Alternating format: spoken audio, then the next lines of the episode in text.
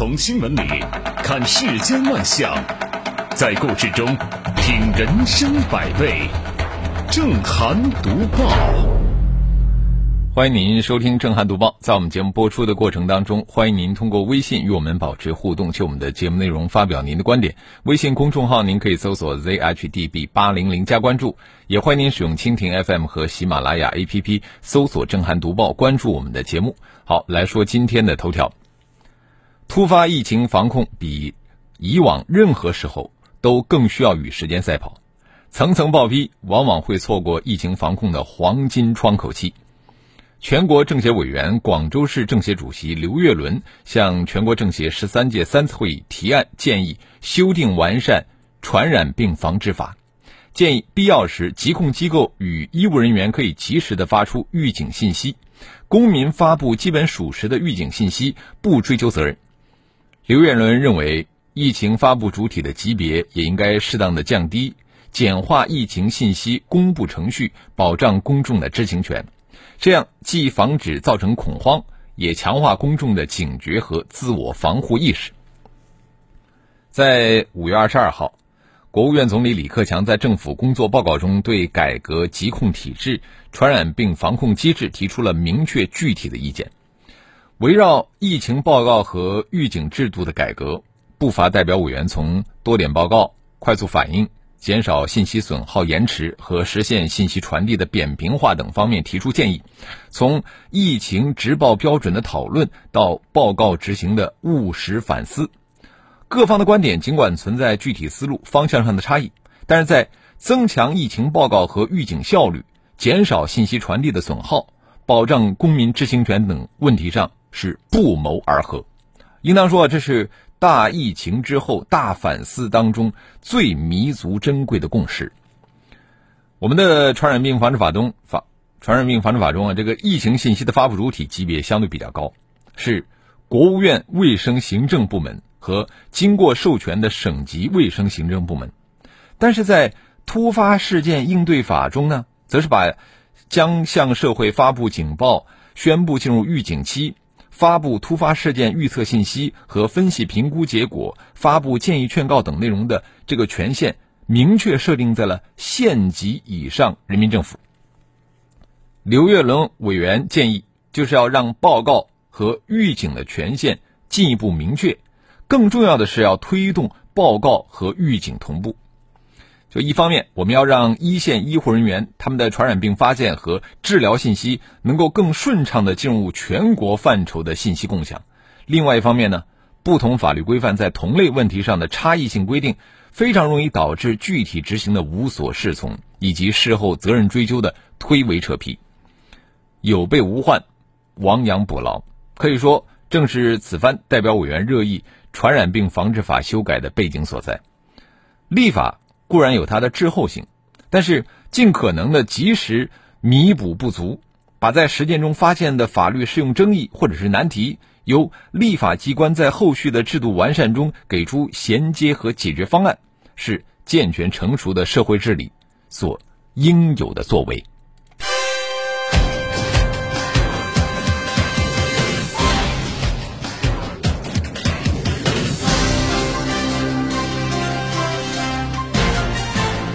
这里是正涵读报。国际顶尖的医学期刊《柳叶刀》总编理查德·霍顿在前不久啊接受白岩松专访的时候表示，没有从非典疫情中吸取教训是人类的悲剧啊。其实悲剧就在于我们不尊重常识，是吧？我们现在已经进入到人工智能时代了，这个不尊重常识啊也升级了。我们现在打电话寻求客服的帮助。结果呢？耳朵里传来的往往是冷冰冰的人工智能的回应，鸡同鸭讲，那根本没法沟通。百转千回，我们就是找不到人工接听。呃，能不能换一个人出来说话呀？那边是投诉，请拨零。我想这样糟心的遭遇，我们很多人都碰到过啊。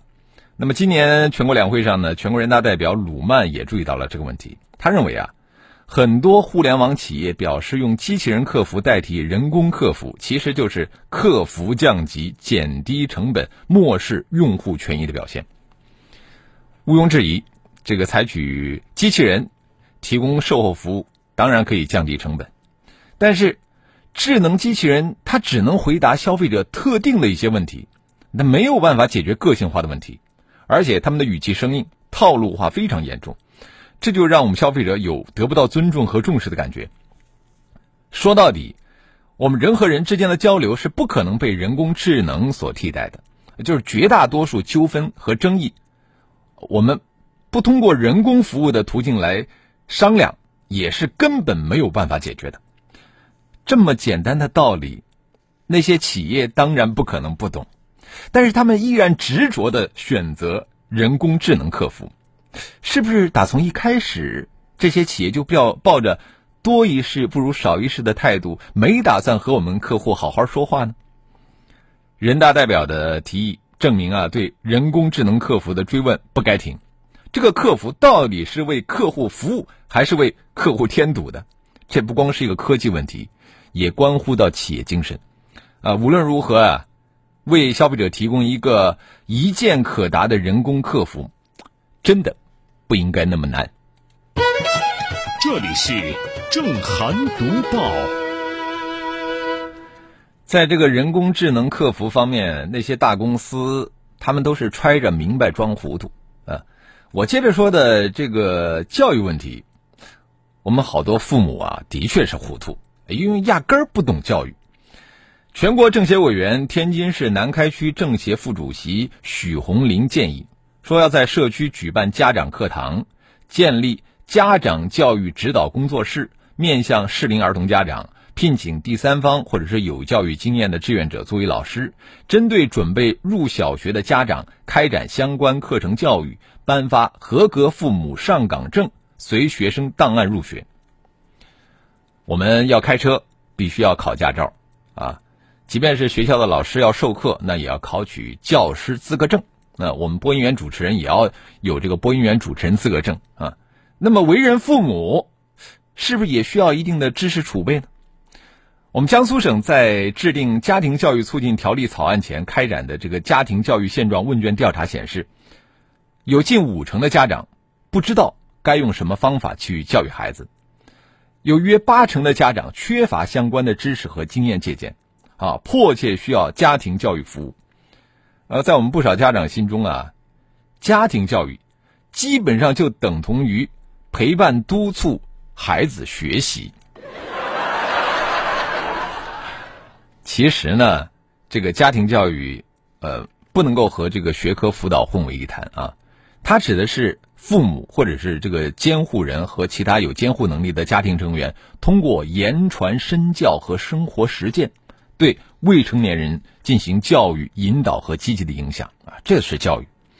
呃，二零一七年五月份呢，杭州市上城区发出了国内的第一张星级家长执照。那开创了这个家长持证上岗的先河。父母爱孩子，从来不是有意愿就够了啊，还需要能力和技巧。那么由此看来，教父母如何做好父母，真的是一个不错的选择。这里是正涵读报，开家长学校，传授育儿经。普及科学的教育理念，我举双手赞同支持。但是如果说做父母必须要持证上岗啊，那我就反对了。父母怎么样才算合格？全世界有统一的标准吗？没有。这个教育啊，是我们全世界最复杂的问题之一。你看我们现在的教育搞成了应试教育，问题一大堆啊。结果现在父母也要去应试了的话，那只剩下。发执照的机构高兴了，呃，甚至以后又可能会搞成一个庞大的考证利益链，是吧？多恐怖啊！嗯，我们继续来讲教育的话题。五月二十三号，辽宁的一所学校啊，校长拿着生日蛋糕来到教室给老师过生日，校长喊：“先拍照，然后再分蛋糕。”嗯，学生们一个个兴高采烈啊，举起手机拍照。接下来。恐怖的一幕就来了，校长要求这些孩子赶紧把手机交出来。这个时候，这些学生们才知道自己上当了啊！然后校长又提着蛋糕去下一个教室。套路啊，套路啊！校长玩套路，没收这个学生的手机，这个和一个网络情景剧当中的情节是一模一样啊。那在影视剧当然是有夸张的成分，所以说我们不会较真儿啊，哈哈一笑也就过去了。但是现实生活当中，对学生玩套路。那就有点剑走偏锋，不值得提倡。校长的这个套路让学生防不胜防啊，真的是措手不及。那么从效果来看呢，似乎非常的高明，但是看似硕果累累的高招啊，显然是有违教育的本质，甚至是自找麻烦啊！我觉得应该引起我们的反思。教育首先要求什么呢？要求我们真诚，是吧？这个校长玩钓鱼执法的套路去没收学生的手机，出发点呢是为了学生好，但是你这个手段很不正当，不太妥当，这就让教育效果大打折扣。老师玩套路，这会损害教育者的形象，因为老师在学生心目中的形象应该是可敬、可亲、可信的。那你现在玩套路啊，容易让学生对你产生不信任感和戒备心理。那么如果说学生对老师构筑起了这个戒备的心墙，我们教育的阳光雨露怎么去穿越心墙，洒在孩子的心田上呢？是吧？老师玩套路啊，还容易去误导学生，就是孩子们会把这个套路当成智慧和本事。但是我们的教育要培养的是孩子们的大智慧、大格局啊！玩套路和耍小聪明和我们的教育初衷是背道而驰，所以说应该摒弃。其实手机对于学生来说并不是洪水猛兽啊，因为在信息化时代。其实我们要理性的去对待学生持有手机，我们应该做的是正确的引导他们合理使用手机，做到趋利避害，这个才是教育的应有之义。这里是正涵读报。现在这个套路真的是不少，但是你要学一些好的套路也行啊，就怕好的不学，只学投机取巧吸引眼球。一篇名为《为赵雨琪投票》的文章近日在网络流传。和常见的为明星拉票不同，这个文章的主角赵雨琪是河北省河间市一个六年级的小学生，因为品学兼优，入选了当地的新时代好少年。在当地文明办发起的投票活动当中呢，有网友无意中发现赵雨琪家庭困难，得票数很低，于是啊自发为他投票啊。经过网友的努力呢。投票截止前，这个赵雨琪小朋友已经获得了四万多票，远超其他的小朋友。据介绍，这个叫赵雨琪的女孩，她的母亲去世，父亲在外打工，家里面呢还有一个身患残疾的姐姐和年幼的弟弟靠她照顾。这次好少年评选呢，因为没有人为他投票，以至于他的得票率非常低。虽然说主办方后来澄清说，设立投票主要是为了宣传这些新时代好少年的事迹。这个投票结果并不影响最后的结果，但现实当中啊，家长为孩子在网络拉票的事儿，我们都见得多了吧？为了孩子能有高亮的一刻，不惜动用各种关系叨扰亲朋，有的时候真的是令人反感啊！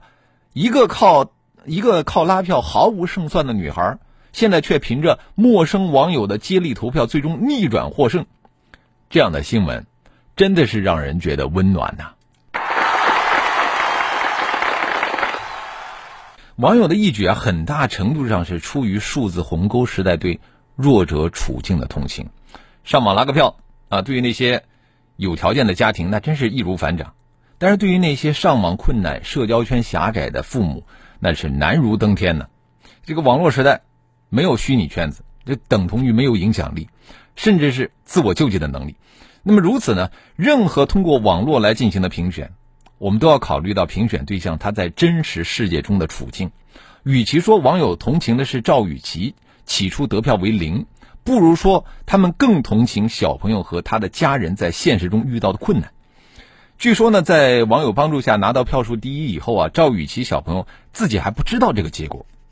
网友拉流量纠偏，大家觉得这是一个再好不过的结局。但是另外一方面，在一个敏感的孩子那儿。大家的帮忙会不会让他心里有压力，产生自卑的心理？这个也是需要留心观察的。总之呢，就我们不要把这件原本温暖的事儿，最后变成了现实世界一个寒门弟子内心持续的压力啊！这需要学校、社区的持续关心，更需要把爱心转化成为实质帮助的行动。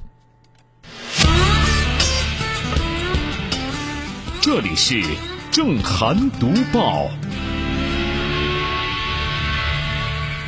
好，接着我们来看一看微信平台啊。上善若水说，人类唯一能从历史中吸取的教训，就是人类从来都不会从历史中吸取教训。嗯，我们都知道这话来自黑格尔啊。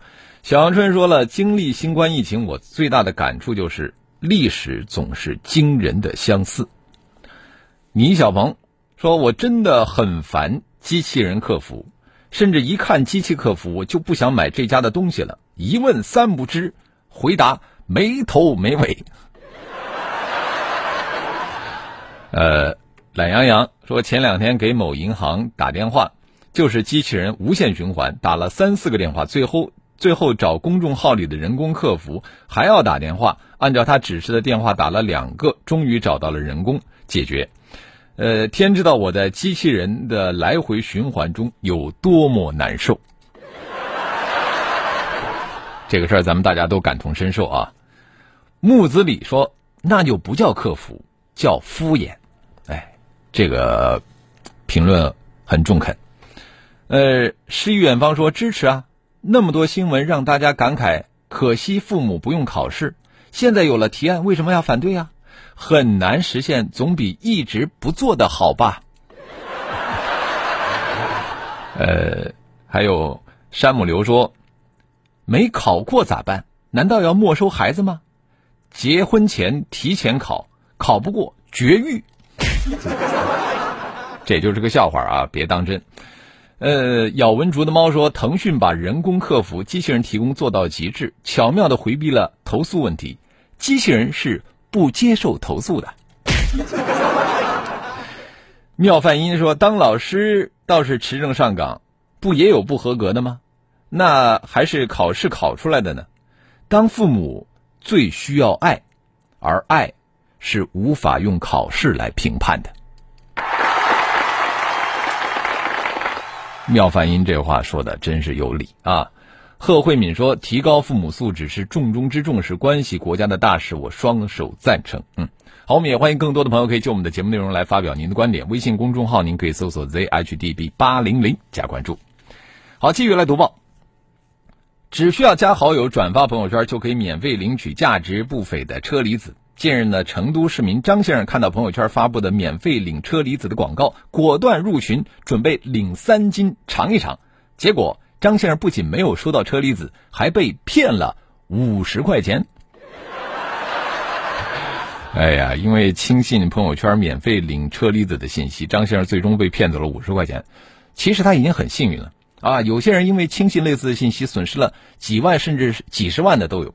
有数据显示，二零二零年以来，腾讯幺幺零受理免费送商品诈骗举报一万六千九百零四起，男性举报者占比百分之四十。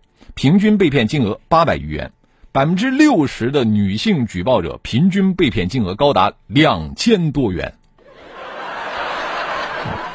看来被骗的东西啊不一样啊，就是这种免费领商品的骗局啊，相信我们很多人都遇到过啊。正如网友说的那样，面对这样的低劣的骗局呢，你没有上当的话，那就只能说明你不是骗子诈骗的目标人群。呃，我们要想遏制这样的骗局继续肆虐，除了依靠警方、电信部门以及微信平台的积极作为之外呢，还需要咱们普通网友拒绝转发这样的信息，就是把它屏蔽在咱们的朋友圈以外啊。但是有的人说，呃，这个朋友圈我自己的，我转发什么信息是我自己的权利和自由，不关乎其他人什么事儿。朋友圈是你的不错，但是它本身具有公共场所的属性，它上面出现的信息总会给别人带来影响，所以说啊。